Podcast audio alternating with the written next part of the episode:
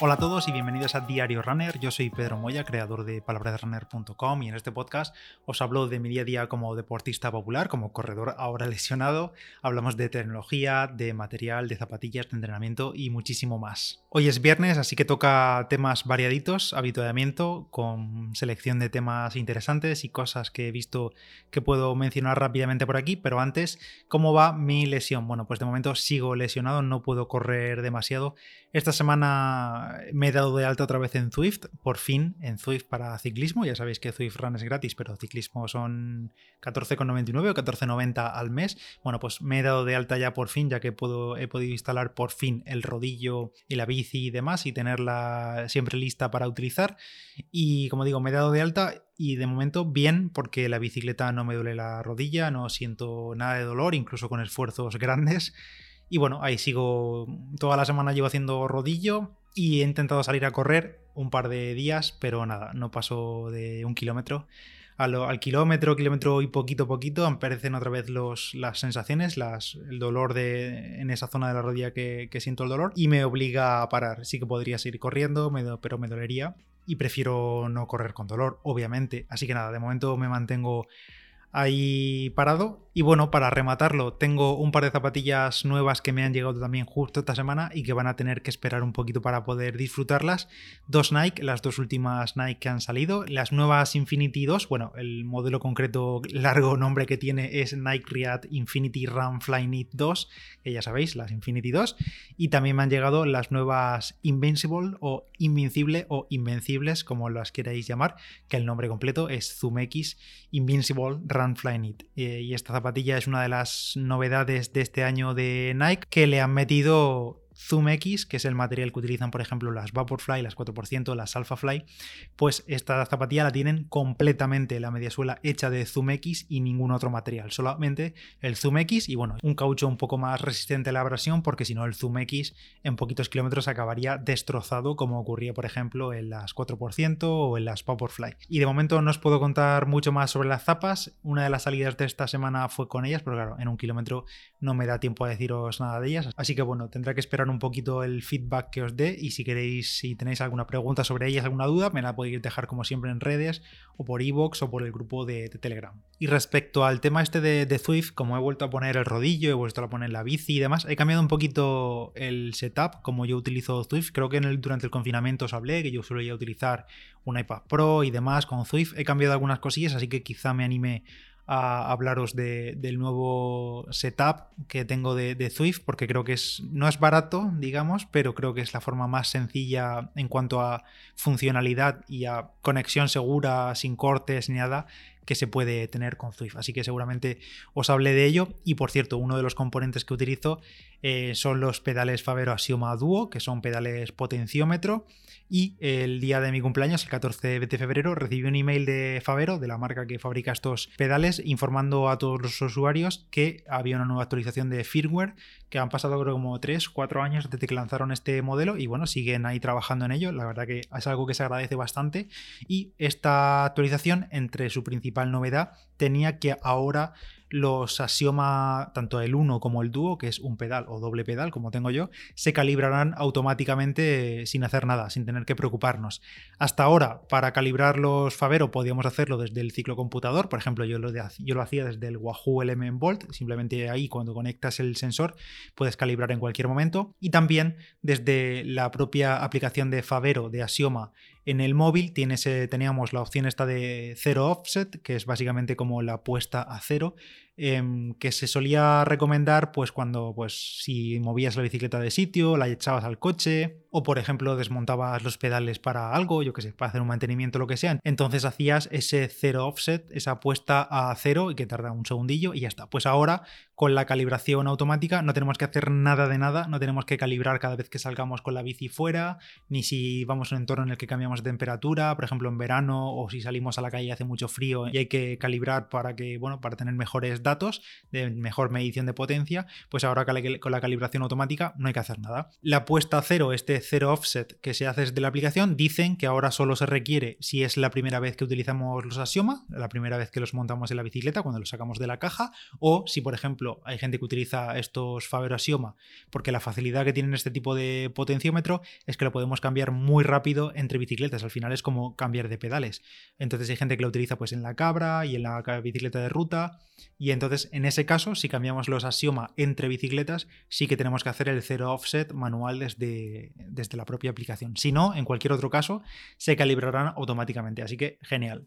Y antes de seguir con algún comentario, os hablo de las Adidas Ultra Boost 21, que son la zapatilla estrella dentro de las zapatillas rodadoras de, esta marca, de Adidas, y llegan en este 2021 a tope de energía porque incorporan un 6% más de boost en la media suela, un 6% más que las Ultra Boost 20, las del año pasado. ¿Qué hace este, este extra de boost? Pues nos ofrece todavía más confort, porque el boost es un material muy blandito, muy confortable, digamos, en cuanto a las sensaciones de comodidad, pero también tiene un gran retorno de energía la energía que nosotros le damos al asfalto.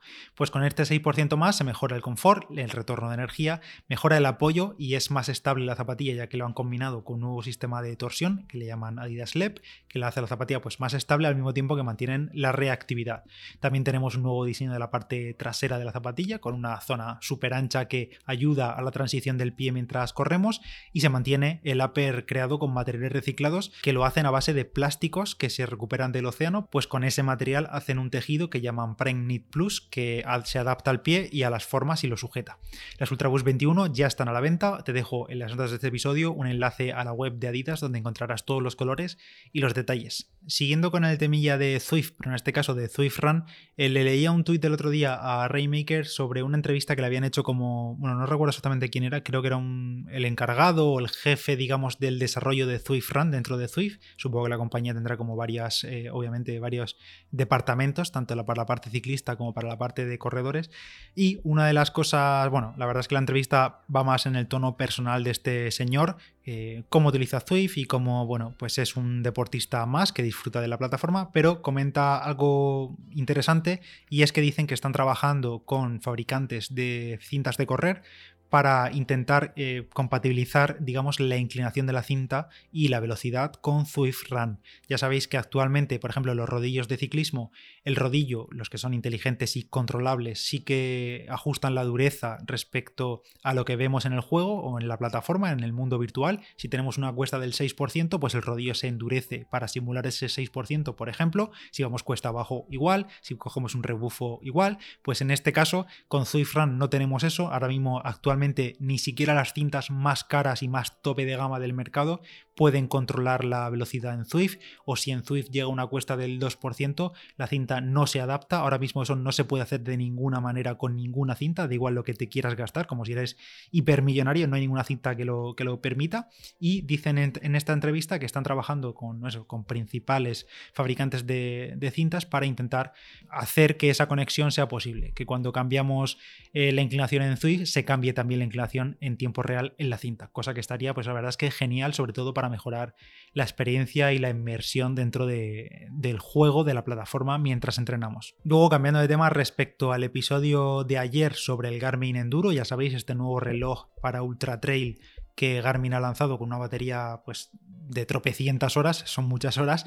Eh, dije ayer que incluía como novedad el modo de expedición en el que tendríamos hasta, creo que eran 65 días de batería con una sola carga y me corregía Manuel en el grupo de Telegram que este modo de expedición ya estaba disponible en los Fenix 6, además me mandaba una, fotografía de su propio reloj, eh, pues la verdad es que Manuel te lo agradezco porque yo no lo sabía, sí que es verdad que luego he buscado y era una novedad de los Fenix 6, llegaba con el software de los Fenix 6, así que eh, no es una novedad del Garmin Enduro. Lo que sí es novedad en el Garmin Enduro entonces es la autonomía que es capaz de alcanzar en este modo de expedición.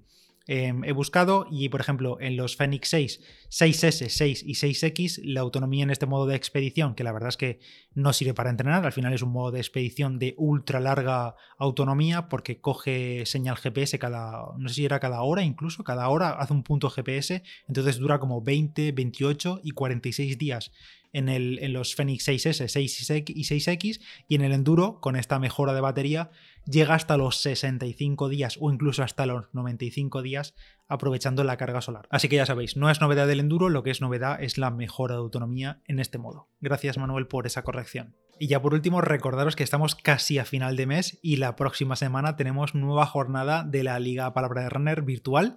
Ya sabéis que a finales de enero tuvimos el primer 5K, este febrero repetimos 5K. Bueno, para los que seáis nuevos en el podcast y no sepáis de qué va esto, la semana que viene tendremos un nuevo episodio con Roland que nos acompañará porque tenemos novedades respecto a la clasificación, con una nueva clasificación que se ha currado Roland mucho más interactiva, con más datos interesantes en tiempo real que podremos ver durante el fin de semana.